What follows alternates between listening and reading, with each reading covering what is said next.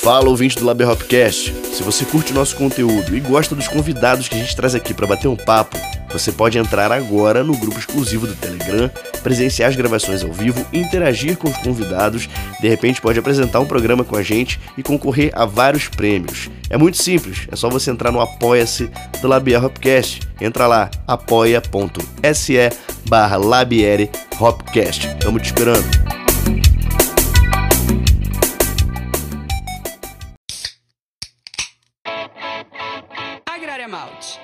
Malte das melhores cervejas, apresenta Labier Hopcast.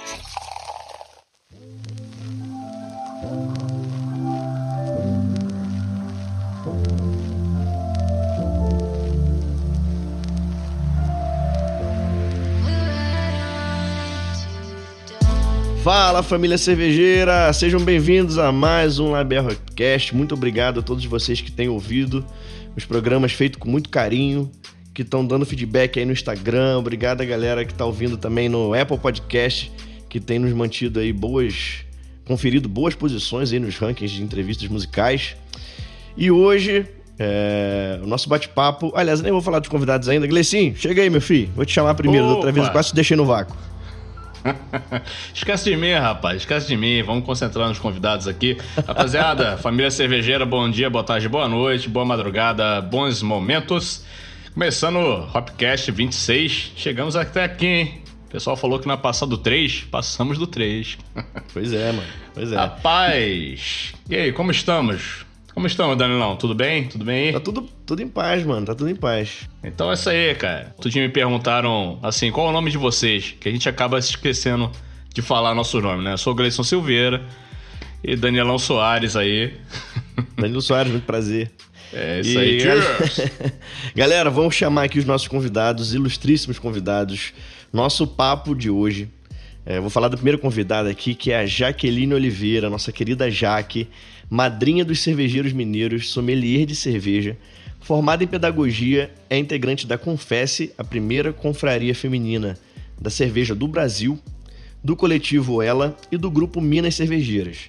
Atualmente, ela atua como sócia da Escola Mineira de Sommeliaria e gestora de redes sociais cervejeiras. E além da Jaque, grandiosíssima Jaque, também temos outro convidado. Glecinho, fala, fala quem é nosso É, o próximo programa tá ilustríssimo classudo convidado. mesmo. O programa tá classudo e completando aqui essa dupla de convidados maravilhosos, recebemos também Carlos Henrique Vasconcelos, o famoso CH. Aquele cara que tá sempre no rolê cervejeiro com um sorrisão no rosto. CH é um dos caras mais legais do rolê cervejeiro real. E é uma grande satisfação tê-los os dois aqui. Biólogo por formação, CH é especialista em tecnologia cervejeira e sommelier de cervejas. Atua como mestre cervejeiro da cervejaria alemã Hofbrauhaus, aqui em BH, a famosa HB. Também é consultor especializado em projetos de cervejarias, além de sommelier de cachaça e especialista em enologia. Além de ser também coordenador da Escola Mineira de Sommelieria e, para fechar legal, também é professor da Escola Superior de Cerveja e Malte e do Centro Universitário UNA. Meu irmão, é com muito prazer que recebemos nossa querida Jaque CH. Boa noite. Estamos gravando de noite, é boa noite. Boa noite, aqui Jaqueline. É prazer estar aqui com vocês, mas né, discutindo aí um pouco, tomando uma cerveja, batendo um papo sobre esse mundo cervejeiro em que a gente se encontrou e que fez amizade, porque a gente não faz amizade em leiteria, né? A gente faz amizade é tomando boa cerveja. Com certeza. Com certeza. E aí, CH, como é que você tá, querido? Muito boa noite, pessoal. Obrigado pelo convite. É um prazer bater esse papo aqui com vocês, abrir uma cerveja e prosear um pouquinho, né? Porque nós aqui em Minas Gerais adoramos prosear e, esse, e essa prosa regada, ó, essa palavra molhada com uma boa cerveja fica mais agradável ainda. Valeu. Maravilha, É, classe, maravilha. ó, Pô, então classe muito bem lembrado. A gente Então não firma, abrir. né, cara? Falando alto, gritando já no começo do podcast, galera com- completamente classuda, né? Isso ali. gente, isso daqui é um boteco virtual. Não se assustem com a casa da Labier, que é bagunçada mesmo. Mas tem muito carinho, né, cara? Tem muito amor no coração, porque como o Jaque disse, nos conhecemos no boteco. Vamos trocar ideia no boteco. E boteco também tem muita ideia bacana pra ser trocada. É só pra encher a cara, não. Então, mas Falando de cerveja, Danilo, vai beber o que, meu filho? Cara, hoje, pra porra, brilhantar esse bate-papo de peso aqui, que eu tenho certeza que vou aprender demais, que eu sou muito neófito no mercado cervejeiro, tenho que aprender muito ainda, mas eu vou tomar a minha favorita da Prússia Beer. Beijo Prússia Beer, nossos queridos apoiadores e amigos. Vou tomar uma Newbie, cara. Newbie é uma, é uma delicinha. E, nossa, é uma, uma New England American IPA maravilhosa. Recomendo aí vocês, ouvintes que quiserem comprar o kit da Prússia, vão receber a Newbie em casa. Que maravilha de cerveja. Maravilha. E Jaque, vai de quê? Então, eu tô com uma cerveja maravilhosa da Dádiva, Yokai Glow. Dádivas e japas juntas, reunidas, uma New England APA. E é uma cerveja que vocês deviam tomar, porque é feita por mulheres e que cerveja maravilhosa. É isso aí. Um abraço para Luísa. E esse H, vai de quê? Bom, eu vou abrir agora. Tô abrindo a minha latinha. Vamos abrir juntos, CH. Ah, queimou largada. queimou largada. Ah, não, poxa. Não, tudo bem, vamos abrir outra. outra. A gente te cobre aqui na sonoplastia. Mas o que, que você abriu então aí? Tá bom, tá Vai. tá bom. Abri uma Fala Zezé. É uma cerveja do, do grupo de cervejeiros da Galobru. É, cervejeiros atleticanos que fizeram uma Session Black IPA. É, ela foi produzida pelos meninos da cervejaria Astúcia. Por, Massa, Catietes, pela, pô, Marcelo. Pela turma da, da, dos cervejeiros atleticanos aqui de BH, que são muito ativos nos, nos encontros cervejeiros e a gente gosta de reunir para falar um pouco sobre cerveja e o nosso querido Clube Atlético Mineiro. Pô, que legal, cara. É uma Session IPA? É uma Session Black IPA, porque é galo, né? Tem que ser preta. Há controvérsias, mas tudo bem. É... Vamos lá. Pô, eu jurava que você bebeu uma Pilsen, cara, hoje. É, tudo bem. Não, vou de Session Black IPA. Já tá servida, já tá na taça, tá Maravilha. cheirosa, delicinha aqui, ó. Ah. Ai, que massa, velho. Ó, e eu Agora eu tô numa vida um pouco mais light, né, cara? Tô indo de Albanos Life Lager, uma cerveja zero carb e zero açúcar, com apenas 34 quilocalorias por 100 ml. Super dry, 15 BU, latão aqui de 473, porque a gente gosta de latão. Então vamos em 3, 2, 1, abrir vamos nossas abrir. cervejas? Vamos lá. Então vamos lá, abrindo em 3, 2, 1, vem! Tá bom. Diga a vovó Célia, vovó Melé. Um beijo. Um beijo e toma cerveja. Não, Alice, não. Toma cerveja não, Alice. Você tá falando com sua avó e com seu avô. Mande um, um beijo pra eles. Beijo, vovó Célia e vovó Melé. Um beijo. Vovó Célia e vovó Melé. Mande, filha. Toma cerveja. Não, Alice. Que história é essa de cerveja, Alice? Vai mandar um beijo, não? Toma cerveja, todo mundo. Diga, um beijo. Pode tomar cerveja. Alice. Caraca, mané. Na moral, que cheiro, meu irmão. Prost. Eu fico alucinado com o aroma dessa cerveja. Então, sonoplastia. Eita. Beleza, então estamos servidos, né? Já estamos Todo mundo com suas taças cheias, seus copos cheios. Meu, no caso aqui é um copo Lagoinha, tradicional da Labier. Isso aí. E aí, então vamos entrando na pauta, né? Que eu tô indo, eu tô indo aqui... de copo Lagoão. Antes da gente começar, cara. Sim, vai é, lá, eu vai queria, lá. Eu queria fazer também meu momento, meu momento radiofônico de mandar alô pra galera. Tem uma galera que, pô, sempre compartilha os episódios, sempre fala com a gente aí é, no Instagram, pô, é, dá feedback dos episódios, pô, muito legal. Então, queria mandar um forte abraço para Melissa Melo, a Thaís Cevadeando lá de Patinga, as meninas da Cerveja das Minas, o Leonardo Araújo dá sempre um feedback maravilhoso pra gente aí, o cara antenadaço no mundo aí da TI. E a Química Cervejeira lá de Caxias do Sul, do Rio Grande do Sul, não lembro exatamente qual cidade, mas eu acho que é Caxias. E forte abraço para vocês, galera. Por obrigado mesmo por compartilhar sempre os episódios aí, trocar essa ideia com a gente aqui no offline. Isso daí é muito importante. Já já a gente vai fazer ações envolvendo os ouvintes aí, premiando vocês também. Que é a ideia da gente colocar cerveja no copo de todo mundo, irmão. É isso aí. Agora, agora sim podemos começar essa, esse bate-papo. Pois é, vamos, vamos entrar na pauta aqui, né? Já estamos bem servidos. Então eu queria perguntar para vocês dois. É, vocês são duas figuras é, hiper ilustres né, do movimento cervejeiro, nacionalmente. E são, é, principalmente aqui na cena né, de Minas Gerais.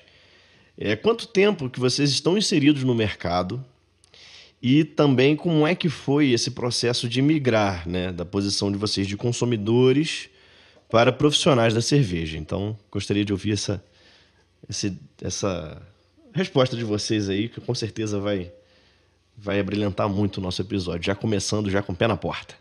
Quem começa primeiro? Eu ou você, CH? Pode ser você. Sempre as damas, sempre as damas. Então tá bom, vamos lá. É, eu entrei no mercado cervejeiro em 2011. Acho que foi, 2010. E nesse tempo era um mercado muito enxuto, muito é, pequeno, onde todo mundo realmente se conhecia, né? E eu lembro que a gente ia para as festas das acervas, era sempre na CUD, que era o espaço onde que rolavam as festas todas que tinham, era sempre lá, principalmente as da serva. E era um universo bem pequeno e a gente, eu entrei para esse meio é, e apaixonei e nunca mais saí. Logo depois disso, é, criou-se a Escola Mineira de Sommelieria e eu fui convidada a ser a coordenadora administrativa e a partir daí, pronto, minha vida virou cerveja. Eu já estava no meio, já estava situada, apaixonada pelas cervejas. É, e como coordenadora administrativa, é lógico, de uma escola, a gente começou a ter um contato muito próximo com cervejeiros caseiros, com as pessoas que queriam aprender sobre cerveja. É, esse mundo era bem pequenininho, viu, meninos? Não é grande como era hoje, não. Realmente a gente podia contar nos dedos e conhecia muitas pessoas. E... Não, sim, mas você sempre bebeu cerveja já? Como é que é? De onde que vem essa, então, essa eu paixão não pela... bebi, eu bebia cerveja, mas eu não bebia cerveja especial. Eu bebia cerveja comum, uhum. como todo mundo. E eu comecei a beber já fazendo pós-graduação no UFMG e eu nunca fui de beber muita cerveja, mas aí nessa pós-graduação minha turma deu super certo. A gente fechava a Fleming nas quintas, aos sábados a gente encontrava para tomar uma cerveja, aos domingos também, segunda tinha aula, então uhum. a gente tomava cerveja depois da aula e pronto. Aí eu comecei a realmente gostar de tomar cerveja. Acho que muito porque a cerveja é isso, independente de ser especial ou não ela reúne as pessoas, uhum. né? Ela traz essa, essa alegria do encontro, essa alegria de dividir as conversas. Então acho que foi por aí. E aí depois eu reencontrei com o Marco Falcone, que é uma pessoa que eu conhecia de muito tempo atrás. Ele já estava com a Falk e pronto, como apaixonei. Não quis mais saber de cerveja comum é, uhum. e Aí passei a trabalhar só com cerveja também, que foi um fato da minha vida bem interessante, porque aí eu entro na questão das redes sociais, de cervejarias, né, de bares de Belo Horizonte e uhum. culminando agora como ah, na escola, eu e o CH agora somos as, os responsáveis pela Escola Mineira de Sommelieria. Estamos aí com uma turma bem legal, formada. Massa. E já uhum. estamos na 19 turma, então é um tempinho de Uau. chão aí pela frente. Caramba, que legal. E ainda Massa. mistura com isso tudo a minha entrada na Confesse. Então, realmente, aí não tem jeito. A gente. Vocês devem entender, porque vocês também entraram e vocês não conseguiram sair, né? Com certeza, cara. A cerveja sempre teve, esteve agarrada nas nossas vidas, né? A gente logicamente começando bebendo aquela brama gostosa, aquela escola maravilhosa no calor do Rio de Janeiro. Mas assim que você começa a compreender um pouco mais dos sabores e, e valorizar o teu, teu paladar, né? É, a, a, migração ela, ela é meio automática para quem se liga nessas sensações gastronômicas, né? E, enfim. E Segai, como é que você começou a beber cerveja, cara? Como é que foi essa migração aí do, do copo para a produção? Bom, é, como eu comecei a beber cerveja na adolescência ainda, é, com amigos, né, nas festas de colégio, depois festa de faculdade. Eu sou da época que a gente começava a beber cedo em casa, né? Ah, a bebida fazia parte da, do dia a dia das casas e das famílias. Não estou aqui de forma nenhuma fazendo apologia ao consumo de álcool por.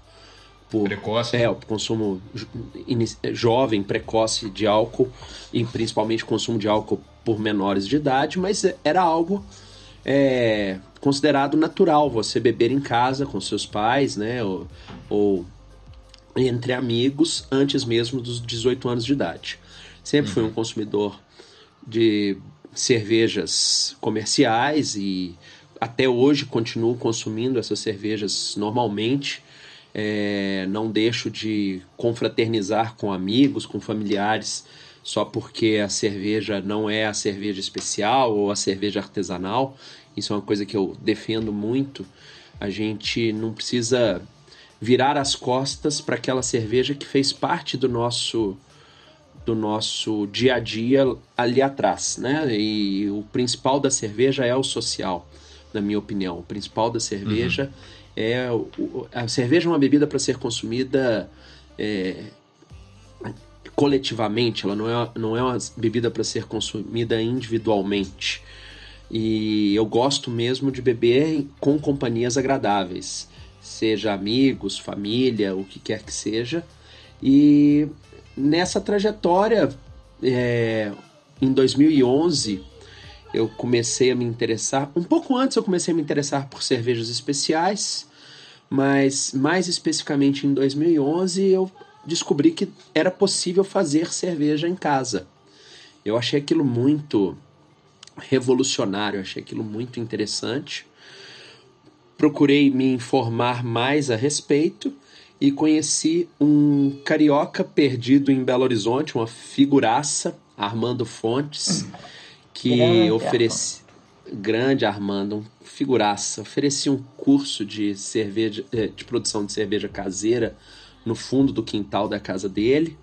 Fui lá, fiz o curso, minha primeira produção cervejeira faz 10 anos, agora, dia 9 de julho de 2021, porque a primeira produção, né, a primeira abraçagem foi 9 de julho de 2011. Eu vou completar 10 anos da primeira abraçagem.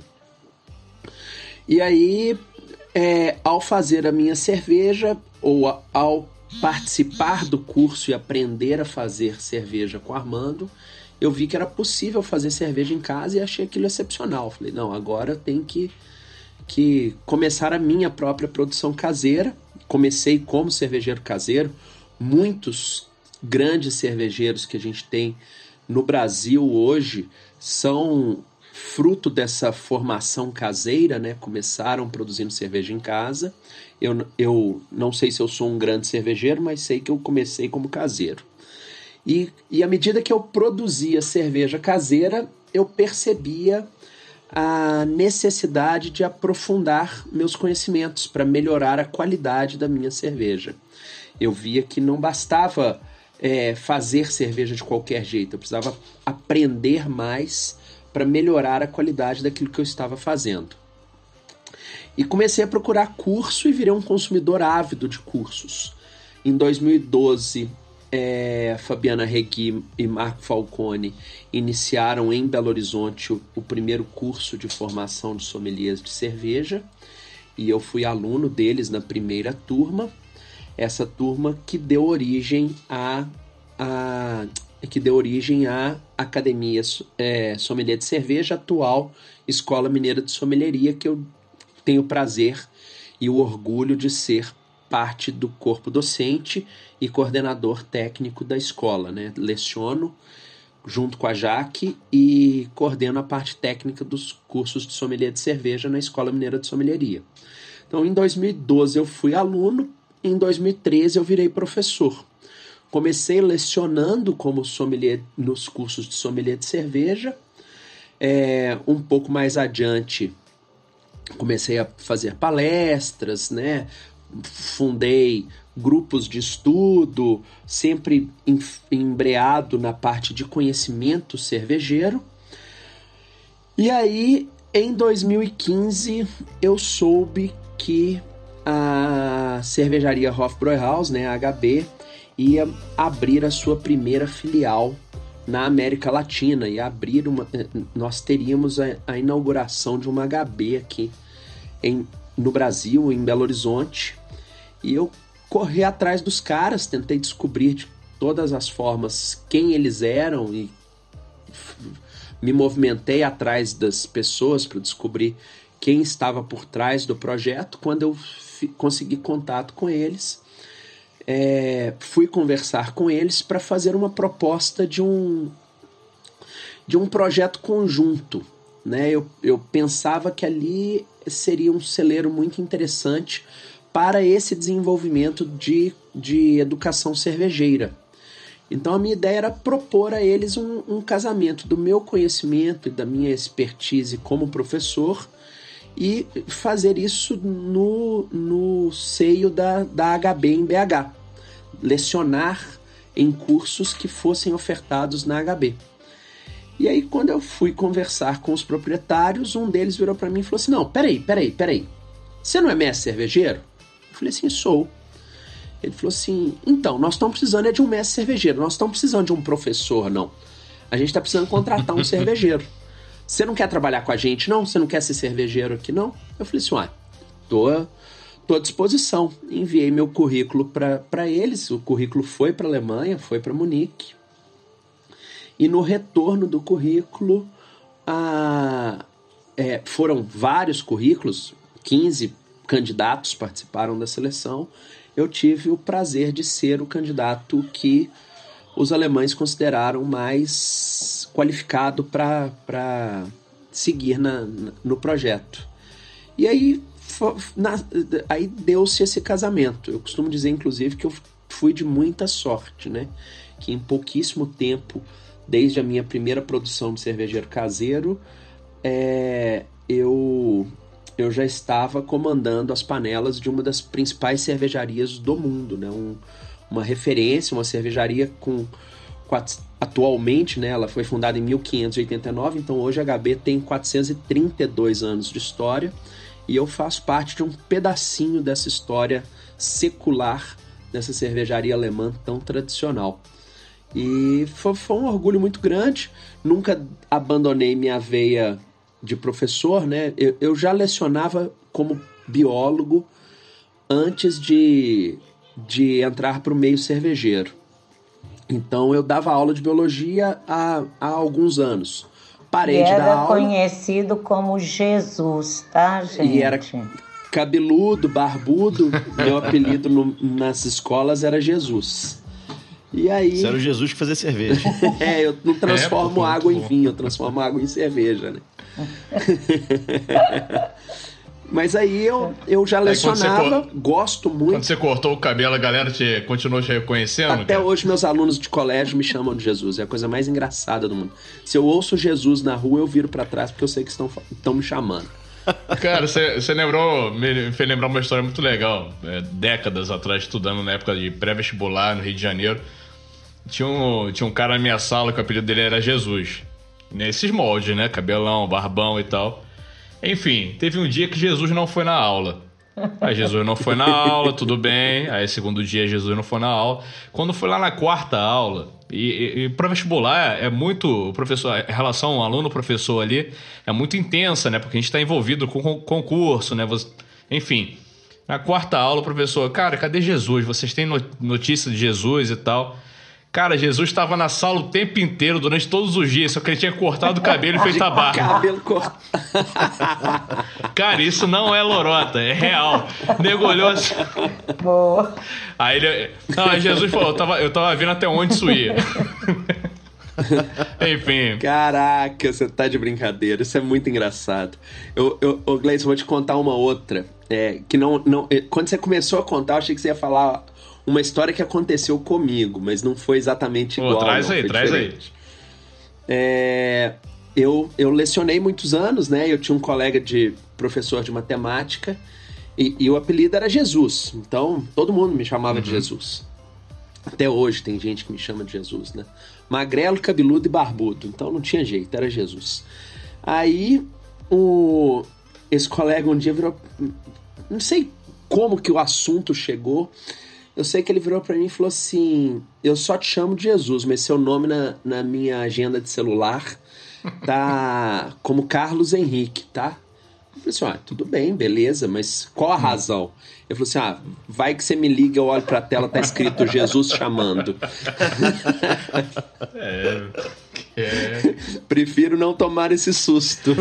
É, cara. Eu falei assim: é, tá que certo. Arrebatamento por ligação. É. E meu, meu apelido no segundo grau era Messias. Cara, o senhor está presente aqui nesse bate-papo. Sim. É, é um bate-papo abençoado. abençoado. Como não, como não ser, né, cara? Cerveja tá aí, pô, pra abençoar tudo. Não tem nada de errado em cerveja. Pois é. Mas eu tava comentando então que eu, que eu, como já lecionava biologia e sempre gostei de lecionar, a docência cervejeira para mim foi uma extensão de algo que eu amo, que é, que é a sala de aula. Eu amo lecionar. Eu costumo, eu, eu costumo dizer. Uma, uma breve história aqui, rapidíssimo. É, eu sou biólogo e sempre falei que as pessoas deveriam ter um hobby desconectado da sua profissão. Uhum. É, quanto mais distante da sua atuação profissional, melhor que esse hobby. Eu penso isso assim, eu, eu defendo essa teoria fortemente. E aí eu resolvi fazer cerveja em casa exatamente para ter um hobby diferente, né? Fazer uma coisa nova. E o hobby acabou me puxando e virou profissão. É uma coisa engraçada. Hoje eu vivo e de cerveja. E tem como né? hobby cerveja. Aí, é, não, aí quando as pessoas, quando eu conto isso, as pessoas me perguntam já, que falam, mas tá, e aí, agora que você transformou seu hobby em profissão, qual que é seu hobby? Aí eu falo que o meu hobby é lecionar. Porque eu faço, a, do, a docência para mim é um prazer, uhum. é, é, é minha maior satisfação é dar aula e eu gosto muito do que eu faço. Então eu trabalho com cerveja e tenho um hobby que é lecionar. Eu gosto de dar aula e tenho muito prazer com isso. Hoje expandi, né? Fui para cachaça, fui para o vinho, para o café. Então dou aula de outros conteúdos uhum. além da cerveja. Mas obviamente que a cerveja é o que eu mais aprecio e mais me dedico, não só por ser profissão, mas por ser tão atraente. É, é isso. cara, cara Acho que eu falei não, muito. Falou, falou, não, que isso, imagina, você falou, pô, maravilhosamente bem aí. Enquanto eu ia ouvindo aqui a descrição de você, da experiência de vocês, é, eu fui é, é, fisgando algumas tags, né, que já foram ditas em, em episódios anteriores. É, e o principal que a gente sempre fala em todo episódio, eu volto a falar aqui sobre conexões, mas essas conexões elas acontecem não somente é, pelo mercado cervejeiro, pela cerveja, pela be por beber a cerveja em si, mas é o sentimento né, que a cerveja traz. De, a Jaque falou sobre quando ela começou a beber lá na pós-graduação na FMG, o rolê com a galera. Aqueles momentos ali geraram um sentimento né, que, que é saudosista e a cerveja presente ela acaba se eternizando na nossa vida. CH falando sobre a paixão de lecionar, de, de, de sentidos, no caso de experimentar é, não só o paladar da cerveja, mas como você falou no final sobre vinho, sobre café. Enfim, cara, é, é, é muita parada maneira, como a gente falou com o Beto Barreto, né? São temperos muito diferentes e que tornam esse mercado maravilhoso, cara. A cerveja realmente nos, nos sugou. É. É um caminho sem volta, né? É um caminho sem volta. Total. É uma paixão. Total. E não é só uma paixão porque é a bebida é, eu posso te dizer que é uma paixão porque envolve é, muito trabalho de um mercado novo que tem uma luta muito grande para se manter, né? uma descoberta das pessoas por este mercado, um encantamento, né? As pessoas falam, ah, uma uhum. modinha. Não acho que a cerveja seja mais uma modinha é, quem gosta mesmo, e a gente vê isso muito porque no princípio do curso de sommelier, a gente tinha muitos alunos que eram do meio cervejeiro. Então eu posso te dizer que até a nona turma, basicamente, a gente formou muita gente desse mercado cervejeiro, dono de bar, dono de restaurante, dono de cervejaria, é, grandes nomes cervejeiros que passaram pelo nosso curso procurando esse conhecimento. E depois é, esse público vai mudando para o apreciador de cerveja, que ele não quer fazer para trabalhar, ele quer entender, ele quer saber da cerveja, ele quer, sabe, chamar os amigos e falar: olha, eu entendo, essa cerveja é estilo tal, ela é assim, ela é assado, sem tirar a alegria de dividir uma cerveja com as outras pessoas. Então, continuando esse, esse universo maravilhoso cervejeiro, e é interessante essa, essa naturalidade que é da, da mesa, né? Da mesa do copo e vai pro, pro trabalho, né? Vai pra carteira assinada de alguns, vai pro job de outros. E é um trabalho muito prazeroso. Mas como, como foi pontuado aí né, nas falas nas falas maravilhosas, é um trabalho muito árduo, como todo trabalho deve ser. Se você estiver tendo muita suavidade naquilo que você está trabalhando, tem alguma coisa errada. Ou você não está recebendo direito, ou você não está se empenhando direito. Alguma coisa está acontecendo. Então é interessante essa, essa fala da Jaque sobre o perfil do, do aluno da, da sommelieria. Mas mais um pouquinho para frente do podcast a gente vai ter um momento só para isso. É, mas agora eu queria voltar à, à efusiv, efusividade, não sei a palavra. Esse momento efusivo que é tomar cerveja. E eu tô falando com duas pessoas aqui que têm eventos e momentos maravilhosos em relação ao consumo cervejeiro. Já que tá aí na, com a Confesse, que é uma das melhores festas de cerveja do mundo, que dali é a Disneylândia da cerveja. E o melhor show da Labier de todos os tempos. o melhor show da Labier de todos os tempos. E, é, e o CH lá na HB que tem o Cactapping, que é um evento muito bacana que acontece nas primeiras terça-feiras. O CH vai poder me corrigir se eu estiver falando batatada aí. Mas eu queria saber de vocês como é que é fazer parte disso e coordenar essas celebrações um pouquinho, né? Eu sei que cada, cada um nas suas proporções aí tem suas suas nuances. Mas como é que é? Receber aquele tanto de gente na Confesse, receber aquele tanto de gente lá no Cactep.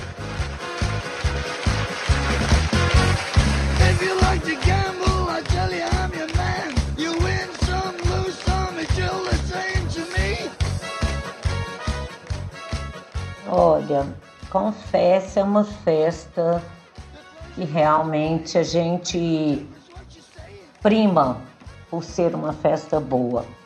Começou com a comemoração de um aniversário. Eu gosto muito de frisar porque quando as meninas começaram e eu não estava presente, elas começaram através de uma palestra da Silene Saurin, né? Que o House Mushin trouxe. E elas se conectaram e começaram a estudar cerveja. Então, há 14 anos atrás, o mercado não era nada disso que é hoje e elas começaram a fazer uma festa para comemorar um ano da confraria. Várias outras confrarias no Brasil se formaram. A gente não tem notícia de nenhuma que continuou como a Confesse continuou. E sendo dez mulheres, a gente foi só melhorando a festa. Cada vez que ela dava certo, a gente falava: não, vamos fazer mais, vamos fazer mais vamos trazer isso e o mercado também foi crescendo. Então, assim, é uma responsabilidade muito grande, porque toda festa a gente acha que pode dar alguma coisa errada. Até dá, mas é imperceptível. Ela realmente virou um espaço onde as cervejarias começaram a lançar suas cervejas, ah, vou lançar na Confesse a Festa, a própria Prússia já lançou, outras cervejarias nos procuram para lançar cervejas lá no, no nosso espaço. E juntou o melhor da gastronomia com o melhor da, da cerveja e é uma festa que a gente dá muito trabalho. Nós somos 10 mulheres, cada uma tem uma profissão, só eu trabalho só com cerveja, eu e o Átila as outras meninas têm, mas dentro da minha profissão também da cerveja eu tenho né, mil trabalhos E a gente consegue reunir. E a gente quebra muito um estigma de que 10 mulheres juntas dá confusão. Dá, mas a gente segura a onda e faz a festa, porque cada uma quer fazer a festa melhor. E hoje receber as pessoas na nossa festa e receber depois da festa tudo que as pessoas têm de elogio para nos dizer é muito bom. É uma festa que vai de uma às sete da noite e a gente nunca usou uma ambulância para levar ninguém para lugar nenhum. E olha que tem muita cerveja circulando. Então, é um público mais consciente, é um público que vai lá realmente porque quer ver o que, que tem de bom, de cerveja nova. A gente traz cervejas de outros estados, né? Já tivemos a dádiva, Cervejaria Nacional, é, Japas, a gente traz esse pessoal para cá, para um cenário do mercado mineiro, que é legal isso. É, Leopoldina, né, que foi a primeira vez que eles trouxeram um barril de, de, de Leopoldina, porque Leopoldina era só garrafa, foi aqui na festa da Confess. Então hoje a gente tem um título aí de uma festa realmente melhor. Se o CH falar alguma coisa contra, é mentira, não vamos entrar nessa celeuma, viu, Carlos Henrique? E, mas é uma festa que eu tenho um prazer de participar junto com as outras meninas e é de muita responsa, porque cada vez que vocês falam que a festa é boa, a gente tem que garantir que ela vai ser boa mesmo, né? Mas hoje está fácil, a gente consegue reunir uma galera muito do bem, um público fantástico, shows fantásticos. Então, eu acho que a gente pode se sentir orgulhosa de fazer uma festa que agrega nesse meio cervejeiro que a gente faz parte. Ó, oh, já que eu ia falar só um ponto quando você comentou que tem é, acontecem falhas, mas que elas não ficam evidentes, elas não aparecem. Eu ia dizer o seguinte, ô Jaque, pode acontecer a falha que quiser, porque a gente nunca lembra do dia seguinte da confesse mesmo. Tudo que acontece na confesse fica na confesse, porque a gente nunca lembra de mais nada. Olha, eu lembro, então eu conto, entendeu? Olha, a, a, última, a primeira, né? Confesso que eu participei e, e até então a última, mas espero participar das próximas. É, eu confesso que eu fiquei deslumbrado com a organização do evento e assim me segurando muito para não sair experimentando tudo é. bebendo tudo sair não cara tem que ficar na moral até porque a gente tocou no evento então tem que estar tá bem não posso ficar bebendo até por conta da voz mas depois que nós tocamos, eu falei, ah, agora eu vou experimentar e tudo é mais. É a Disney da cerveja, né? Vamos, vamos. É a Disney da é cerveja, Disney. exatamente. É o playground dos melhores. No final do evento, o Gleison me chega com uma cerveja chamada Nikita. Acho que eu já contei essa história aqui no Hopcast. Uma cerveja chamada Nikita, maravilhosa essa cerveja. Só é que ela não era. Ela engana, né? Nikita ninguém. Que cervejaria é essa, Gleison? Nikita da Antuérpia, é uma Rush Stout da Antuérpia. É maravilhosa. E ela te engana, né, cara? Cerveja porradona. Enfim, no final do evento eu já me senti no filme do Motley Crue. Você sabe que eu também fiquei assim com a Nikita, né? Eu fechei com ela essa festa e assim, foi realmente algo incrível. Que cerveja maravilhosa. Não, ela, ela teve essa última confessa, que foi a última confessa possível, né? 2018. Foi 2019. Não lembro 2019. agora. 2019. 19, 19.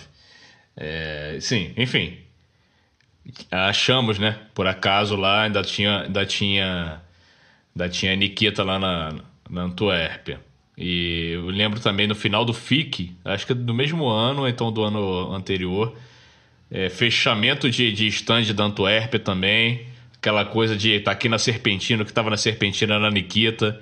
Meu irmão, essa cerveja ela tem a tradição de finalizar os rolês e fazer a gente esquecer do dia anterior.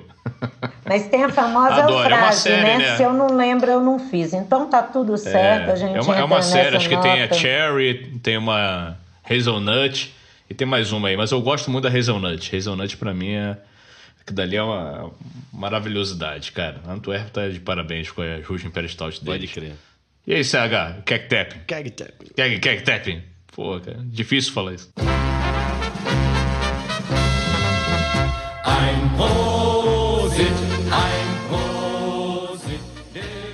falar de evento cervejeiro é uma coisa muito fácil e agradável, né? O que a gente mais tem são boas e boas festas, excelentes encontros cervejeiros. Belo Horizonte, Minas Gerais, nós temos uma tradição muito grande de fazer eventos excepcionais. E para acho que para casar muito bem com essa tradição nossa aqui de festas cervejeiras de eventos cervejeiros, a gente tem uma o privilégio de ter uma HB em Belo Horizonte. É, a HB ela tem um lema, não sei se vocês sabem, mas o, o, um dos lemas da HB, ou mais difundido, mais conhecido, é que na, na Hofbräu todo dia é Oktoberfest. Então aqui todo dia é dia de Oktoberfest. E não sei se a maioria das pessoas sabe disso, mas uh, o, surgimento da Oktoberfest em Munique está né, tá extremamente vinculado à Hofbräuhaus, porque a primeira Oktoberfest, que aconteceu em 1810, celebrou o casamento do, do príncipe Ludwig com a princesa Teresa da Saxônia. O casamento real foi, foi regado a cerveja HB. Então a primeira Oktoberfest, que foi a celebração do casamento dos, dos dois, ela foi organizada de certa forma pela HB. Né? E desde então a Oktoberfest surgiu, hoje é a maior festa cervejeira do mundo, é, a, a Oktoberfest Munique, né? Nós aqui no Brasil também temos outro privilégio de ter a segunda maior Oktoberfest do, do mundo, a Oktoberfest de Blumenau é a segunda maior do mundo, só perde para de Munique. E aqui na HB a gente tenta é, preservar e trazer para o público local muito da, muitas das tradições da HB alemã. Então, é, nós temos uma casa que ela busca ser sempre muito animada, né? Inclusive a gente tem até um, uma figura na casa que é responsável pela animação do público. Ele trabalha conosco e desenvolve atividades, né? A gente tem as gincanas de, de, de o quiz de perguntas, é a, a, a mais famosa que é o, o Steinholden, que é a disputa para você segurar a caneca. Deus me livre, eu participei caneca... desse trem, meu. Você tá louco. pois é, o Steinholden é um desafio. Você segurar uma caneca de um litro cheia, né? Só a caneca vazia pesa 1,2 kg. Com um litro, ela vai para 2,2 kg. E quem fica mais tempo firme segurando ganha uma cerveja. Então, tudo na HB é, é feito para ser divertido, para ser animado. Uhum. A, a, começar, inclusive, das mesas, né? As mesas na HB elas são mesas compartilhadas. Então, a gente tem os mesões com 10 lugares e você se assenta com a sua namorada numa extremidade da mesa, na outra ponta tem, tem um, um grupo de amigos e as pessoas não se conhecem. no final da noite está todo mundo bebendo junto, rindo, conversando, contando história e compartilhando aquela experiência cervejeira. E dentre todas essas experiências, nós temos o keg tapping, que é isso mesmo que o Gleison falou. Primeira terça-feira do mês, então a cada mês, na primeira terça, a gente tem o lançamento da cerveja sazonal do mês. Nós temos quatro cervejas na linha, e além das quatro cervejas de linha, cada mês a gente tem uma cerveja nova, diferente, projetada e pensada para durar aquele, aquele período de 30 dias. O lançamento é uma festa, é o keg tapping, que é a cerimônia de inauguração do barril. Então a gente vai martelar a torneira no barril e abrir a, os serviços da, da, da sazonal. sazonal. Isso tudo com banda, tocando e fazendo a alegria do público. Então é muito alegre, é muito divertido o ambiente da HB. E traz um pouco dessa, dessa coisa curiosa, né? É, o, eu, inclusive, eu tenho um amigo cervejeiro que fala isso muito. Ele comenta que a o nome dele é Dmitry, ele hoje mora em São Paulo, mas ele fala que existem alemã, alemães que têm a alma brasileira, né, como se eles tivessem a alegria do povo brasileiro. E curiosamente as pessoas normalmente associam o povo alemão como sendo um povo mais frio, e toda a percepção que eu tenho é exatamente o inverso, né? Eles gostam da festa, eles gostam da celebração. A cerveja é um motivo para se compartilhar e para se celebrar. Então, a HB ela é esse ambiente que tenta recriar várias dessas experiências é, e dessas confraternizações cervejeiras muito comuns na Alemanha. A HB de Belo Horizonte, obviamente, né? Pode crer, cara. A HB é um espaço maravilhoso. E assim, os ouvintes do Labial Hopcast, eu tenho certeza que a maioria que é de BH deve conhecer a HB, mas a galera que não conhece, recomendamos aqui fortemente conhecer o espaço.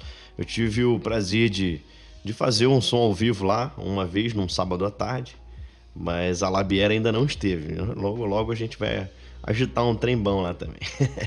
E contar para vocês, meninos, que é o seguinte: eu e o CH nos conhecemos em um evento cervejeiro.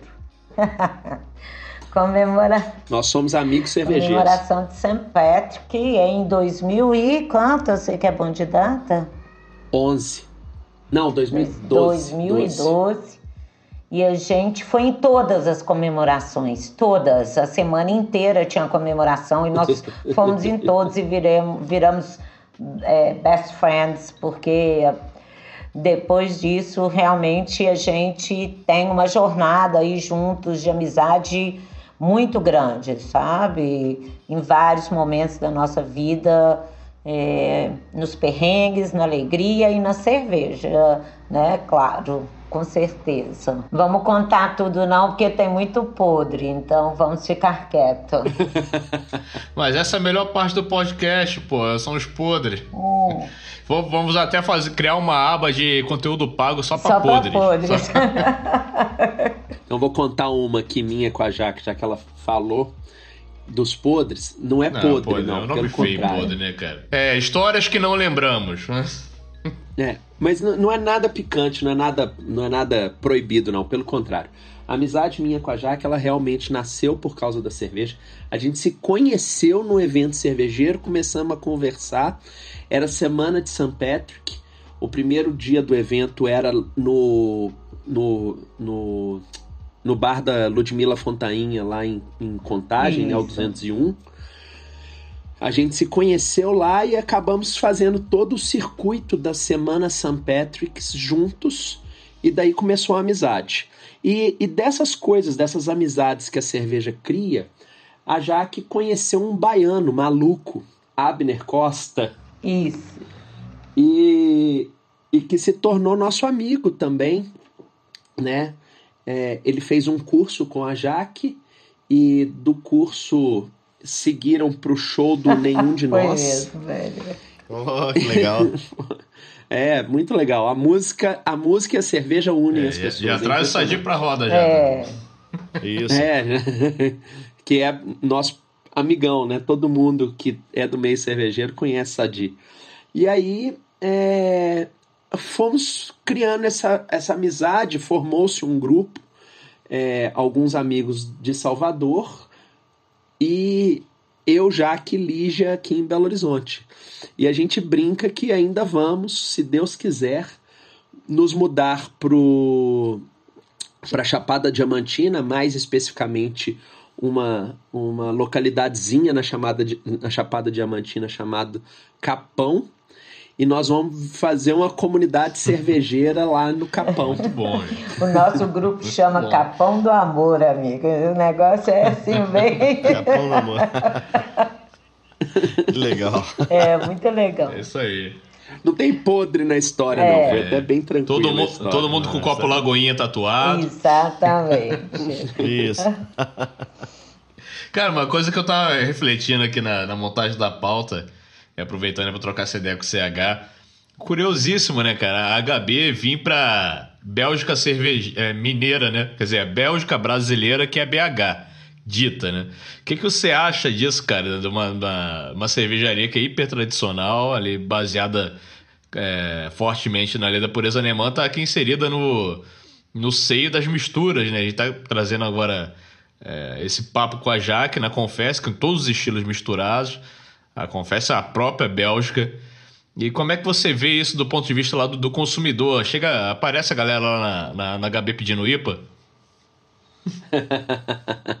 Excelente pergunta, muito boa. HB, ela é uma cerveja, cer, perdão, a, a HB é uma cervejaria muito tradicional, né?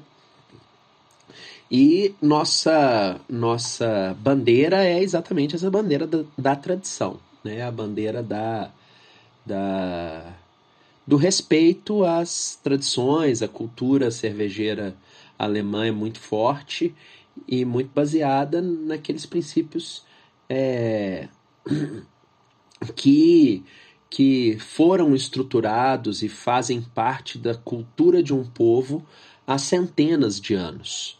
É, os alemães eles são muito fiéis às tradições e respeitam isso demais. E aqui, na, aqui em Belo Horizonte a gente tem um público é, é, muito eclético. O público cervejeiro é um público, é um público eclético e o público da HB é um público, um público eclético. Os consumidores não necessariamente são os, os apreciadores das cervejas especiais. A gente tem um público muito diversificado. Então recebe gente que não conhece cervejas artesanais e, e gente muito apreciadora das IPAs. E aí, é, nossa, nossa cerveja carro-chefe, a nossa Premium Lager, e ela é uma Munich Helles, uma cerveja clara, leve, bem refrescante, que agrada a maioria dos consumidores, mas sempre tem alguém que chega e pergunta por uma IPA, né? Isso acontece demais na HB. No nosso portfólio, como eu comentei anteriormente, quando eu falei do keg tapping, a gente tem 12 sazonais. Uma das sazonais, a sazonal, a sazonal de julho, é uma cerveja com uma lupulagem muito intensa. Ela é uma cerveja de fermentação lager, então não dá para falar que ela é uma IPA, não tem vínculo com as IPAs. É, a lupulagem é toda ela baseada em uma lupulagem alemã, são lúpulos alemães mas ela tem uma intensidade de amargor mais elevada, um teor alcoólico mais elevado né, e um aroma muito intenso. Então os apreciadores de IPAs gostam muito dessa cerveja, a nossa Hopfen Spezial. Calma aí, calma aí, calma aí, rapaz. Volta, volta aí. Volta. Dá uma, re... Dá uma rebobinada é. aí, vamos lá. é a Hofbräu Hopfen Spezial, que seria mais ou menos a, a lupulada especial. Legal ou a especial lupulada da HB. Pô, que legal. Tá? A tradução uhum. seria essa. Especial, especial lupulada. É, e ela é a sazonal de julho, ou melhor, ela era a sazonal de julho. Quando, quando entrava em linha, né, quando chegava o mês de julho, ela não durava 10, 12 dias, ela certo. acabava. Ela acabava muito rápido. E aí a gente discutindo aquela demanda do, do público por uma cerveja mais lupulada, a gente tirou ela do calendário de sazonais e passamos ela para o calendário de cervejas fixas. Então ela hoje é a quarta cerveja da HB. Ori, originalmente, né, na inauguração, a gente tinha três estilos: a Premium Lager, que é a Munich Helles, a Weissbier e a, e a Munich Dunkel né, que é a nossa cerveja escura. Então tinha uma clara, uma de trigo e uma escura, além da quarta que era sazonal. Então cada mês era uma coisa uhum. diferente. Agora nós temos quatro: a, a Munich Helles, a clara, a trigo, a Weizen, né, a Dunkel, a escura, a lupulada, que é a Hopfen Spezial, e a sazonal se mantém variável durante os meses. E aí, curiosamente, então acabou que a gente hoje consegue atender uma, um público específico, consumidor de cervejas mais lupuladas, uhum. né? Mais próximas das, das IPAs. Mas curiosamente aí sobre a sua pergunta, Gleison, na foi o Gleison ou foi o Danilo? Agora me Não, foi, foi, foi o Gleison. É. Mas na na na quinta-feira, não, Hoje é sexta, anteontem, na quarta-feira, nós recebemos um belga lá na HB. Ele foi almoçar na Nossa. HB. E aí ele pediu para conversar com o mestre cervejeiro, eu fui prontamente atendê-lo e fui conversar. Já levando ele. aquele martelo do Cactemp? não, não. Só, só trocando ideia e tal. Ele, ele tinha uma dificuldade muito grande com, com o português, o inglês dele também não. não, não, não... A gente estava com dificuldade de conversar, porque o inglês dele estava ruim, o meu francês é horroroso. Né, ou, ou se resume a croissant, bidê garçom. E labier. É, é labier. E aí, naquela dificuldade de conversar, ele ele falou que queria provar a nossa cerveja branca, né? Ele falou: é, vocês têm uma white beer? Aí eu falei: temos, temos sim, porque Weiss em alemão, não sei se vocês sabem, uhum. mas Weissbier é cerveja branca. Weiss em alemão é branco, né? uhum. né? Aí ele falou: Vocês têm uma. uma é, é, do you have a white beer? Aí eu falei: Temos, temos uma cerveja branca. Quer prová-la? E aí eu tirei a, a, cerveja de trigo. Só que a white beer dos belgas é a wheat beer. Uhum. E eu levei uma Weizen beer alemã, né, uma cerveja também de trigo, assim como a wheat, mas sem a condimentação do trigo, e, uh, sem, a condimentação do coentro e da casca de laranja. Uhum. E aí quando eu servi, ele ficou olhando para mim, bebeu, provou, e eu percebi no rosto dele que ele não tinha gostado, uhum. né? Aí eu falei assim: "E aí, o que o que você achou da cerveja?" E ele olhou para mim e falou assim: "Ela não é tão condimentada, né? As as white belgas são mais condimentadas." Eu falei assim: "É, nós somos uma cervejaria alemã. Então nossa cerveja é uma Weissbier, ela não leva o coriander e a uhum. orange, né? O, o, o coentro e a laranja, ou nenhuma outra especiaria. Nós aqui respeitamos a, a lei da pureza bávara. E, e aí fui conversando com ele, explicando, mas é, é engraçado isso, né? Porque diferentes culturas enxergam as cervejas de forma diferente, dada essa absurda diversidade cervejeira que nós temos no mundo. Então é muito importante, inclusive, que a gente esteja disposto a querer conhecer e experimentar o máximo de estilos que a gente possa, até para encontrar o nosso paladar nessa diversidade tão Com grande. Com certeza, cara. E, pô, e, como você falou, é uma. Uma coisa é a proposta, né? Não tem. Não é questão de arrogância ou prepotência, é só uma proposta. Isso que é legal. E, e quando é só uma proposta, você tem a generosidade que você teve e a humildade que você teve de chegar lá é, com, com o belga e trocar uma ideia, de tentar entender o que está acontecendo ali, melhor servi-lo e, e posicionar a casa, né? Posicionar o cliente em relação à casa de forma educada, de forma que, enfim, ele possa, inclusive, ter a experiência alemã estando aqui em BH, né? Isso é muito doido, cara. Isso é, é a magia da, da, da cultura cervejeira. É incrível, cara. Enfim. É. Foi, foi, foi, foi um, foi um bate-papo legal. Inclusive, legal. Ele, é, ele e o irmão dele estão vindo aqui para Belo Horizonte com um projeto de plantar lúpulo na região metropolitana, aqui em Minas Gerais. Eles querem plantar lúpulo aqui em Minas Gerais. E nós trocamos muitas ideias, conversamos bastante, mas ele não tem a menor noção do que é lúpulo. Ele não faz nem ideia do que, uhum. é. Ele só cismou que vai plantar lúpulo.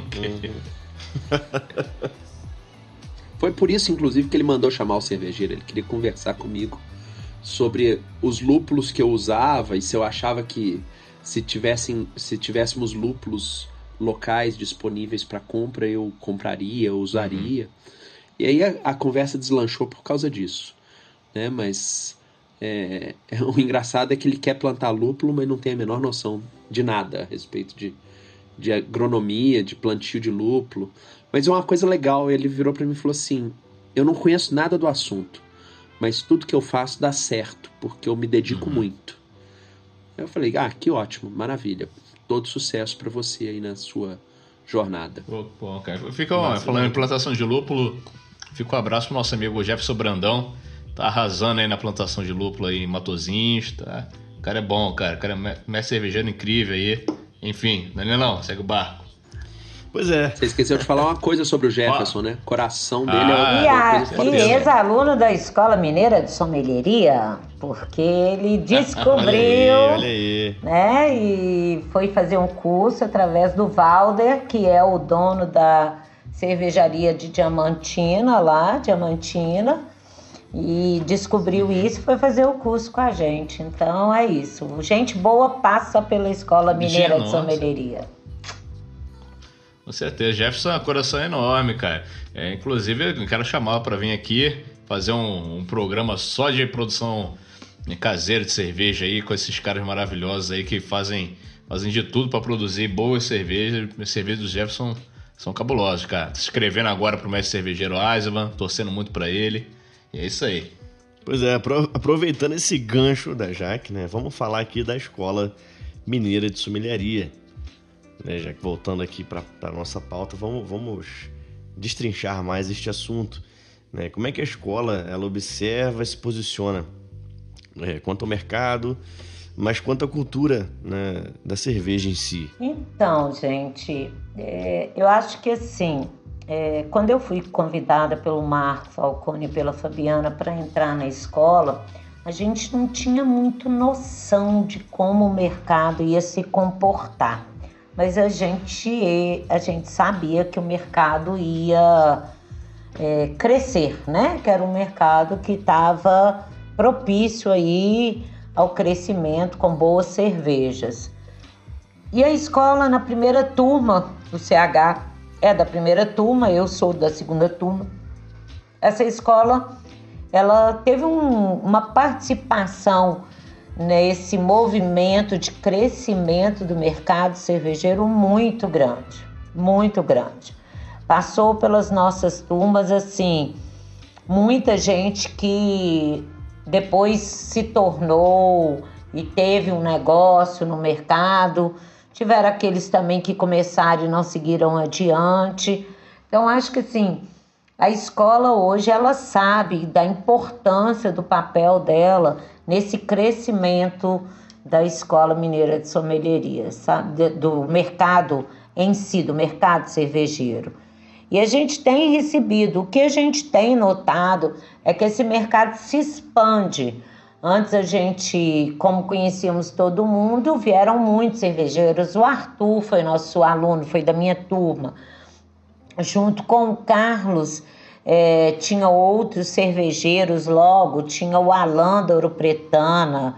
eh, então sempre tinham aquelas pessoas que estavam engajadas no mercado em si, que já tinham descobertos.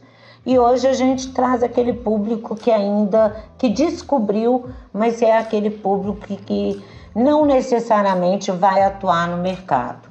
O fato é que a escola hoje ela é uma referência para indicação de profissionais.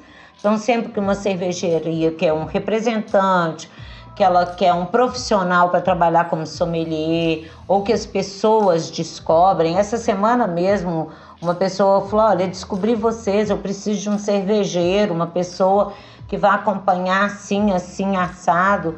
E é legal a gente ter é, é, esse retorno do mercado enquanto escola e uma escola referendada pelo mercado, porque o curso realmente é um curso que foi elaborado é, para poder ter bons profissionais, entendeu? Então, assim, o que a gente vê é o crescimento. Estamos aí na pandemia, está um pouco mais de dificuldades, mas futuramente a escola vai crescer e ela vai crescer também no online, com cursos online, para poder é, abranger essa galera aí. O online chegou agora com a pandemia, não tem jeito a gente sair dele, né? Nós todos sabemos disso. Nós estamos aqui reunidos online fazendo esse podcast.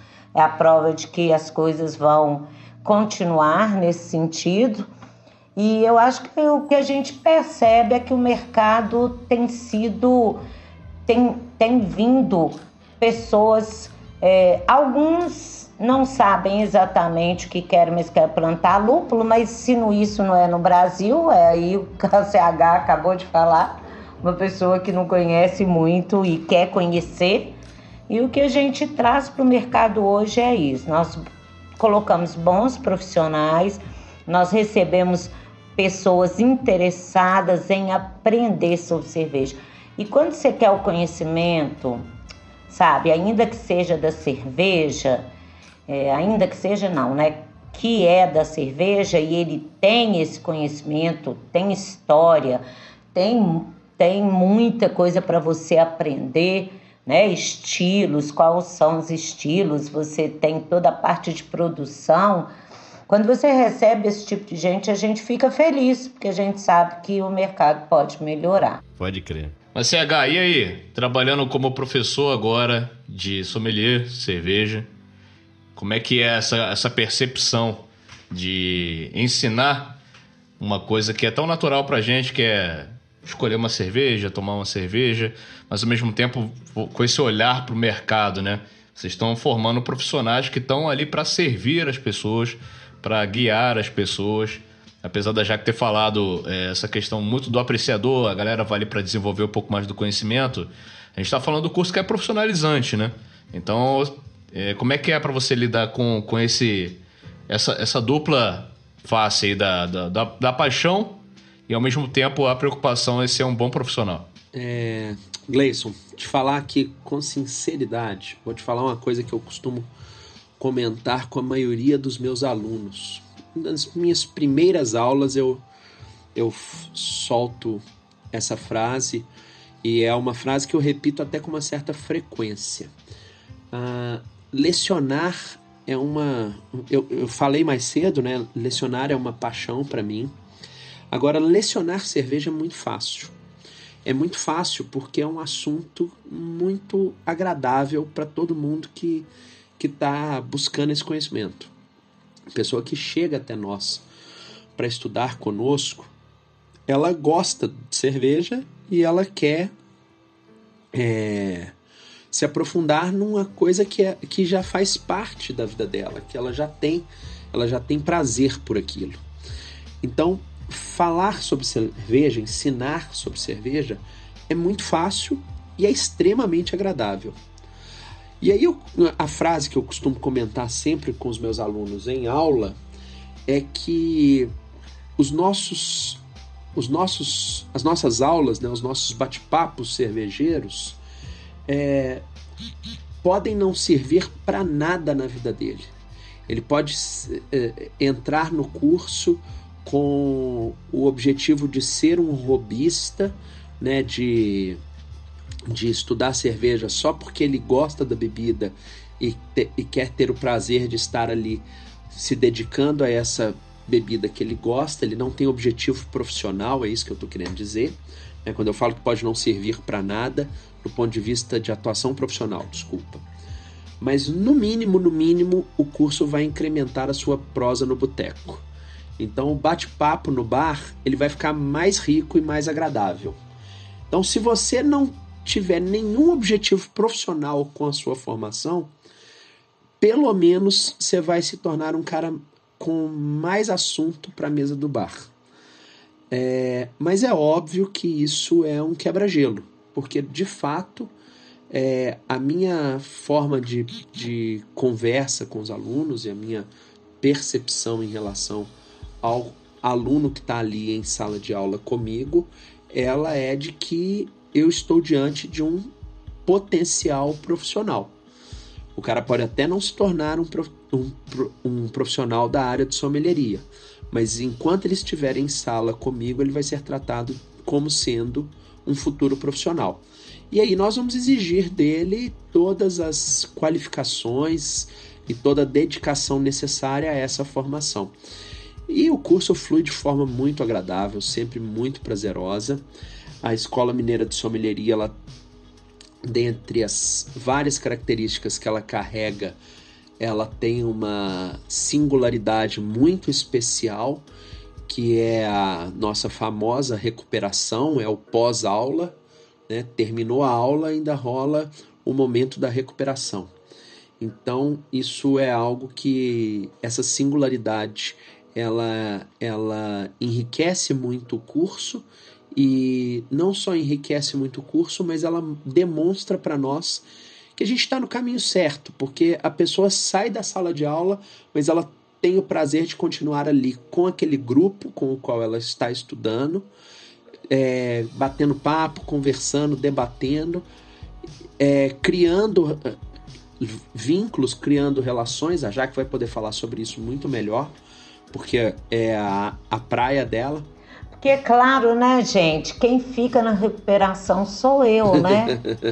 claro que e as histórias da recuperação elas são muito interessantes. Não, é só é só que o, o networking que você cria ele é muito importante. E a recuperação ela é só um fortalecedor desses laços criados durante o curso, né, desse networking criado durante o curso, que vai se, se tornar ainda mais forte entre aqueles que, que participam da recuperação. Vou contar para vocês um pouquinho da recuperação, posso? À vontade. Olá pessoal, aqui é a Dani Dias, da Lúpula e Melanina, sommelier formada na Escola Mineira de Sommelieria e eu estou ligadinha no Labier Hopcast. Afinal, quer harmonização melhor que música, um bom bate-papo e cerveja? Não tem não, né? Um abraço.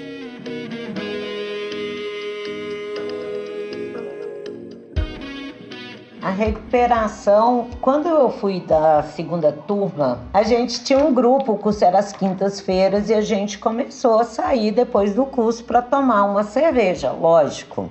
A gente saía do curso, estudava e tomava cerveja. E a Josi criou uma frase lá que a segunda turma era melhor. E eu quando eu fiz pós-graduação, uma das falas do meu professor é que, além do conhecimento todo gerado ali na pós-graduação que eu fiz lá no UFMG, é que a gente deveria aproveitar os laços que se formariam ali, os contatos, né? O network, a rede que a gente forma quando a gente está estudando. Então, fazer recuperação de curso de sommelier de cerveja é um prazer, né, gente? A gente vai tomar cerveja depois da aula. Tomou cerveja na aula, aprendeu e a gente vai bater um papo. E é incrível como isso é, tornou-se uma, uma constante nas nossas aulas. A quarta turma, em que tio Diogo, Zeca, Priscila Colares, eles culminaram nessas, nesses encontros e a partir daí nasceu de fato a recuperação oficializada. E os grupos, eles vão tendo suas afinações. Tem sempre aquele que vai embora antes, nunca fica, tem aquele que fica de vez em quando e tem aqueles que ficam sempre. E nos que ficam sempre, tem sempre o subgrupo do grupo da turma. Então, assim, a nossa turma, a gente sempre incentiva que eles tenham um nome. Então, todas as turmas têm um nome. É, parágrafo 11, que é o, o, o, a 11 turma, 16 toneladas, que é a 16 turma.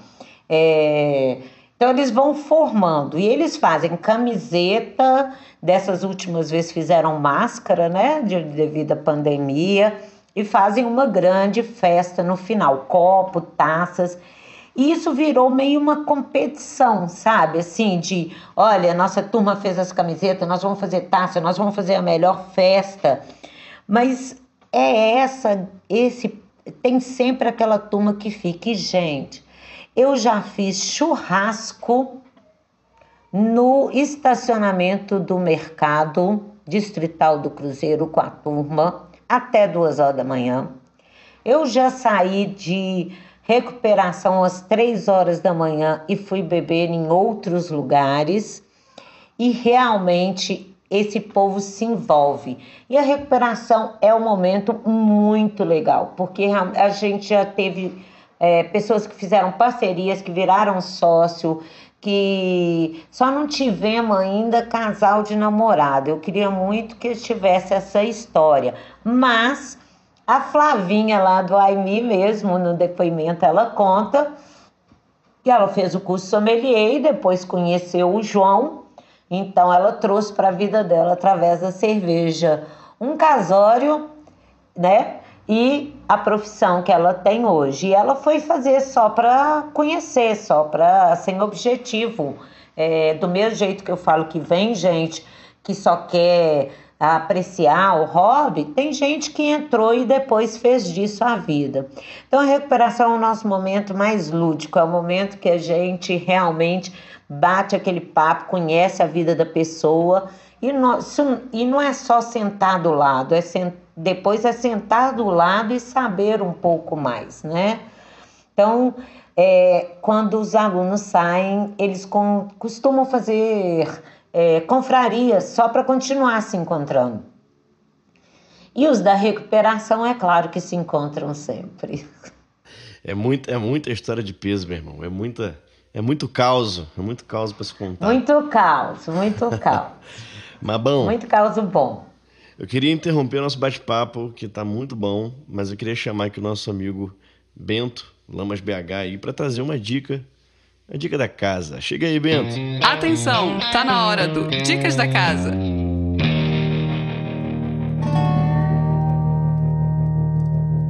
Prost Vida Longa, amigo cervejeiro. Eu sou o Bento e hoje no Dicas da Casa a gente vai falar sobre sommelier. Quando a pessoa passa a estudar sobre cerveja, a gente chama de zitólogo, como o enólogo do vinho. E temos muitas vertentes para estudar sobre cerveja: engenharia, de equipamentos, controle de qualidade, produção, sommelier, entre outras coisas. O importante é estudar. Sem conhecimento não conseguimos fazer nada. Mas falando de sommelier, o que faz, onde vive, do que se alimenta hoje no Dica da Casa? Sommelier é o profissional que estuda as cervejas dentro do estilo, a história dos estilos, as harmonizações e também defeitos da cerveja e como evitá-los. É, é o profissional preparado para indicar uma cerveja para um cliente. Para isso, ele vai conversar com o cliente, entender seu gosto e indicar uma cerveja da carta do local, seja um PDV, né, um restaurante, uma loja de cerveja ou um bar de fábrica. Então, ele vai indicar uma cerveja dali para agradar o cliente. Aliás, agradar não, encantar. A consultoria de um sommelier vai garantir sucesso de venda e satisfação do seu cliente. Dentro da fábrica, o sommelier também é importante. Ele vai ajudar o cervejeiro, o mestre, a analisar ou a criar um grupo de análise das cervejas para manter o padrão de qualidade das cervejas que são fabricadas ali. É também mais uma fórmula de sucesso. O sommelier é o profissional que se dedica de corpo e alma para que todos é, para que todos consumam cerveja de alta qualidade. A vida é muito curta para bebermos cerveja ruim, não é não? Gostou? Segue lá nosso Insta, o meu Insta, arroba Bento Bia, o Insta do nosso apoiador, o Lamas BH. Manda sugestão, perguntas, é, caneladas, o que você quiser. Beleza? Tchau, obrigado. Dicas da Casa é um oferecimento Lamas BH. A melhor cerveja pode ser a sua. Pois é, então, porra, muita história, é muito caso, é muita experiência nesse rolê aqui, rolê virtual. Mas infelizmente a gente está chegando na nossa ideira, né, cara? Pô, esse bate-papo aqui podia rolar três, quatro horas direto, cinco horas. Mas os ouvintes talvez não teriam é, dia suficiente para ouvir o conteúdo inteiro. Mas vamos lá, vamos chegar aqui na nossa ideira. A gente costuma fazer a harmonização musical. Né? Então é o momento de você ouvinte uh, se concentrar aí na, na, na, nas dicas que serão ditas aqui, para poder criar o seu ambiente de melhor apreciação de música e de cerveja. Né? Então, CH, o que, que você traz aí para a gente de dica de cerveja e de música para a gente degustar? Bom, é... eu não pensei num rótulo, eu pensei no estilo. Abra a sua Double IPA, tá?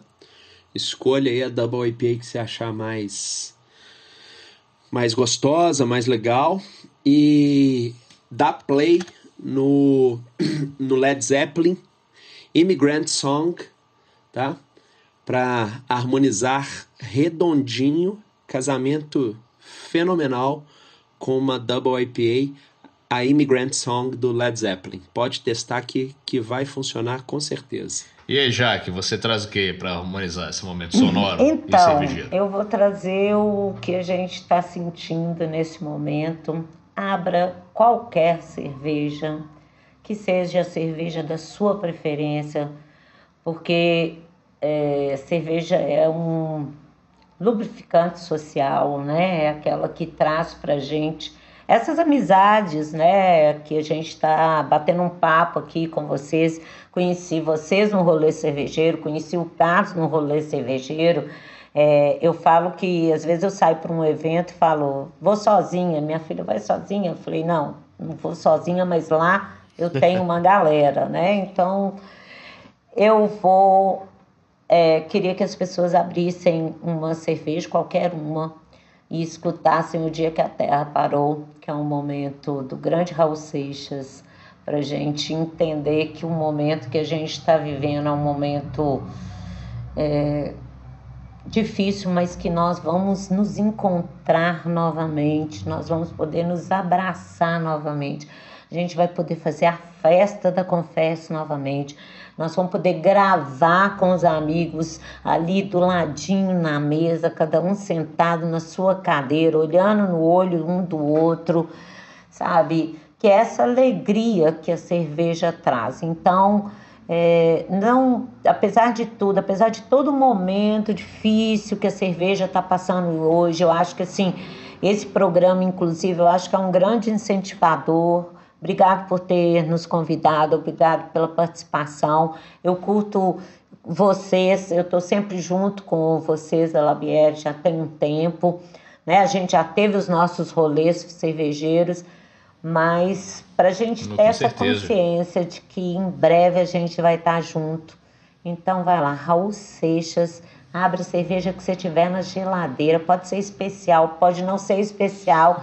e Confie que em breve nós vamos ter um futuro melhor e vamos nos encontrar e vamos tomar muita cerveja juntos. Uhul, é isso aí. Então, editor, Danilão, sobe o som, meu camarada.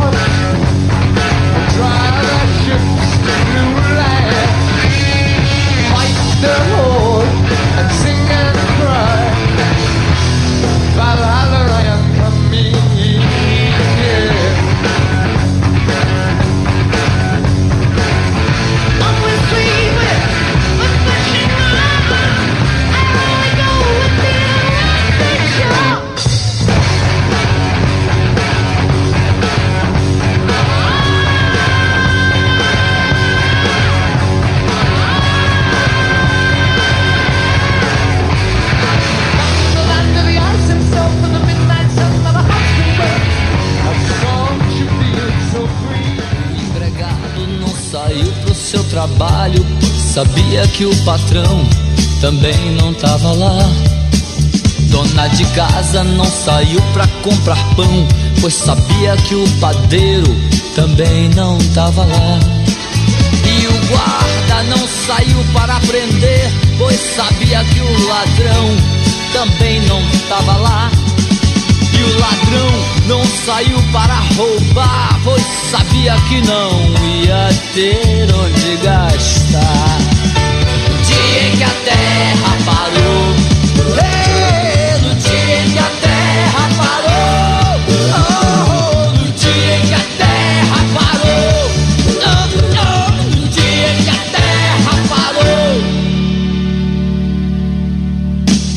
E nas igrejas nem um sino a pois sabiam que os fiéis também não estavam lá. E os fiéis não saíram sabiam que o padre também não. É isso aí, o dia que a terra parou. Meu irmão, a terra tá parando muito, mas vamos aqui empurrar essa terra para frente. Vamos fazer esse spin. Duas músicas épicas. Cara, LED e Raul. É, nossa. Saudade, cara. né, cara? Saudade de tocar Immigrant Song, né, cara? Tá no repertório da gente aí. Puta que pariu. Essa semana eu tava ouvindo o repertório da Labé, deu uma saudade de tocar ao vivo. E de cantar, de berrar no microfone, cara. Tem, minha voz tá, tá, tá encolhida aqui no da goela. Immigrant Song e Highway to Hell. Acho que são duas músicas que quando a gente toca A galera que não tava prestando atenção no show passa a prestar atenção. Nego, é. aquele momento de parar um pouquinho e dar uma olhada assim pra banda, né? Porque, nossa, né, Pode cara? crer, né? meu irmão. E o Raulzito, ali, cara, pô, fazer um papo No, um papo Destruindo. espiritual aqui agora. Raulzito, onde quer que você esteja, você já pode pedir música aqui na harmonização, porque já é a terceira vez. é a terceira vez que o Raul é harmonizado. Eu acho que. Eu, eu tava aqui. Eu tava aqui lembrando. Alguém acho que já harmonizou o dia que a Terra parou. Não tô Cara, o Rafael Bittencourt, quem. guitarrista do Angra, harmonizou com o Raul, não. A gente citou o Raul. Não, o, não, Rafael harmonizou Cio. A gente citou Ah, o Raul porque a gente Cio, tava é gravando no aniversário de morte do, do Raul. É verdade, é verdade. É, mas Raul tá sempre presente, cara. Sempre vai estar, porque é um ícone, cara. Os verdadeiros mitos. Esses são esses daí. Então, chegando aos momentos saideiríssima, queria agradecer demais, demais, demais mesmo, gente. Isso aqui é um. Enfim, uma hora e pouquinho. A gente queria avançar, avançar, né, cara, no, no, no papo aqui. Mas o tempo tá curto pra todo mundo. Eu ouvi um conteúdo de áudio desse de uma hora e pouca. A gente sabe que é, é difícil, mas as pessoas têm feito isso.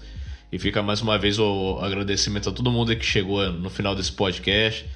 Que tá compartilhando, tá fazendo stories, tá mandando no grupo da família, tá mandando no, grupo dos amigos. Vocês fazem a diferença. Porque aqui, meu irmão, é tudo na garra. Aqui a gente tá gravando com o celular, tá, ó, pô, est- estúdio improvisado dentro de casa. É pela paixão da comunicação e a gente acredita muito no poder da comunicação para se clarear as ideias, né, cara? A gente chegar ah, aos nossos objetivos, nossos, assim, da sociedade, do, do- do mercado, aqui da música, da cerveja, que são as bandeiras que a gente defende aqui e levanta.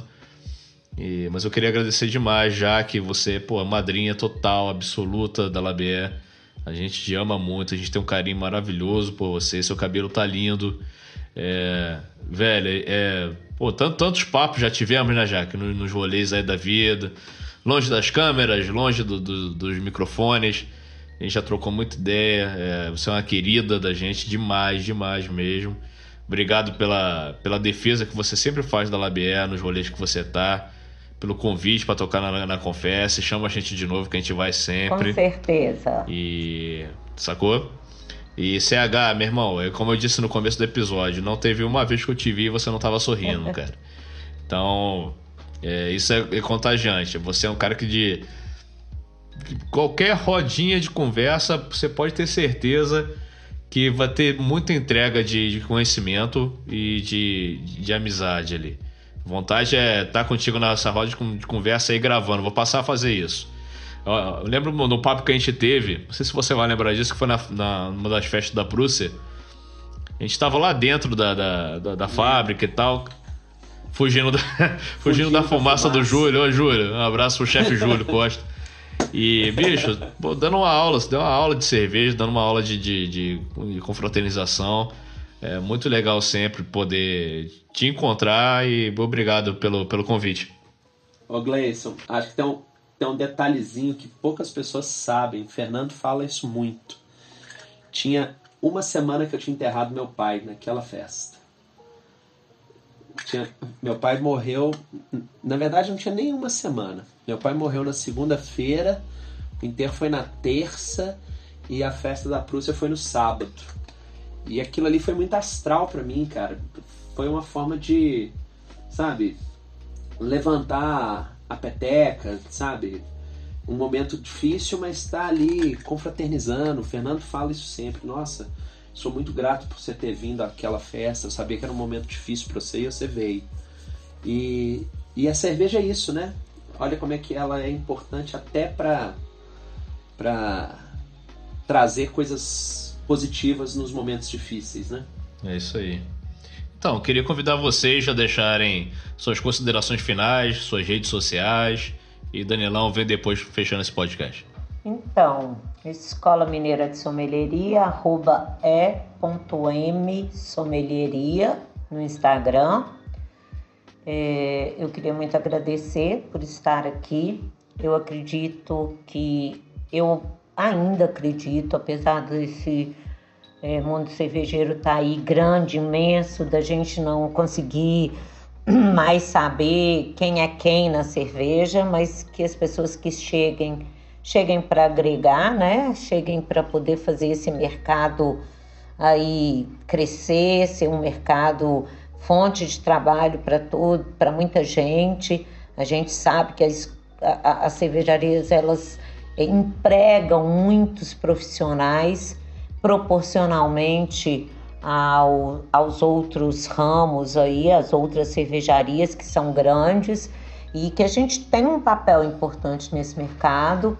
Eu queria dizer que o sommelier de cerveja é, tem ganhado uma luta aí, vai entrar na, na CBO, né, que é a, o Código de Profissões Brasileiras aí.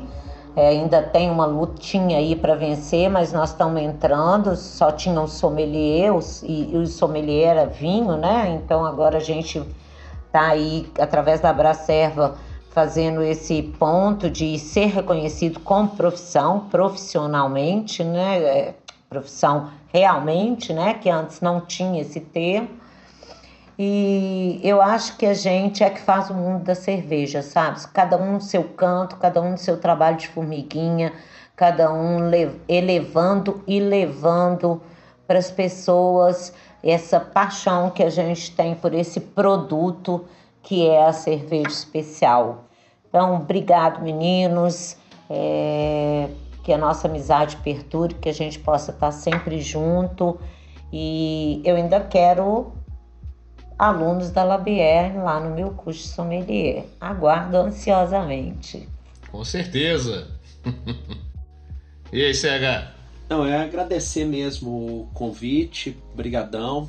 Vocês falaram aí sobre rede social. Eu sou um cara difícil com rede social. Eu tenho minha dificuldade para lidar com ela adequadamente. Mas sigam lá quem quiser seguir e trocar uma ideia. Carlos Henrique de Faria Vasconcelos, CHF Vasconcelos, o arroba. É, tem o profissional também, que é o arroba iBrewing, mas é, de vez em quando a Jaque pode testemunhar aqui, ela sabe muito bem disso. Eu demoro para responder, eu sou uma pessoa que tem uma certa dificuldade com com as redes sociais. Portanto, se vocês marcarem ele nos stories e ele não compartilhar, não fiquem chateados. É uma coisa de gente nerd, que gente sabe estudar, de gente que tem essa coisa toda, né? Mas foi um prazer estar aqui. Obrigado pelo bate-papo. Bate-papo muito bacana, muito gostoso. E convido a todos para visitarem a HB, conhecerem a cervejaria é, provarem as nossas cervejas e principalmente provar um pouquinho dessa experiência alemã em Belo Horizonte. Mas além disso tudo, convido a todos que busquem, que se dediquem e que se aprofundem no, no, na educação cervejeira, no conhecimento cervejeiro, porque, como eu falei mais cedo, é, no mínimo a conversa no boteco fica mais rica. É muito gostoso aprender sobre cerveja. É algo apaixonante, é algo viciante e que a gente não acaba não voltando mais. Então, estão todos convidados para estudar cerveja conosco. É sempre um prazer compartilhar. E quando voltar o rolê aí, chama a gente para bater esse martelo, pô. Ah, vai ser massa, hein? Boa ideia. Boa. Aê, aê. Comemorado.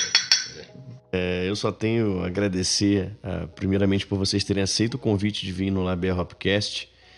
É, eu e Gleison somos grandes entusiastas da cerveja, da cultura cervejeira. O nosso intuito é difundir a cultura cervejeira, das cervejas especiais também, e trazer essa galera para esse rolê, né, linkando sempre com o mercado musical, é, que é o que, pelo menos, eu, tô mais inserido, né, entendo um pouquinho mais do mercado musical do que o mercado cervejeiro. Mas obrigado, CH. Obrigado, Jaque, também, pela amizade, por esse tempo aí de caminhada juntos. Pode ter certeza que você terá alunos da Labier. tá, tá conversando com o Gleice essa semana sobre isso. Tô querendo. Tô juntando minha moedinha aqui, irmão. Tô juntando minha moedinha. Em breve vou quebrar esse porquinho aí. Mas pode ter certeza que a gente, além de entusiasta, a gente é é, informalmente estu estudioso da cerveja, né, cara? A gente admira, aprecia muito e com certeza a gente vai se profissionalizar mais, cada vez mais, para poder é, difundir com propriedade e autoridade a cultura da, da, a cultura da cerveja artesanal. Então, portanto, ouvintes da Labier, muito obrigado por ter nos ouvido até aqui. Mais um episódio maravilhoso. Né? Compartilhe aí no seu Instagram, marca a gente que a gente reposta. E até o próximo episódio. Um beijo para vocês. Fiquem com Jesus Cristo no coração. Valeu! É isso aí, gente. Valeu. Um abraço, tchau. Até a próxima confesse. Vem, confesse, vem vacina, que eu quero ir pra confesse, confesse pô. Vem vacina. Lembrando que vai ter um episódio exclusivo com a confesse em breve aí, ó. Vamos, fiquem ligados.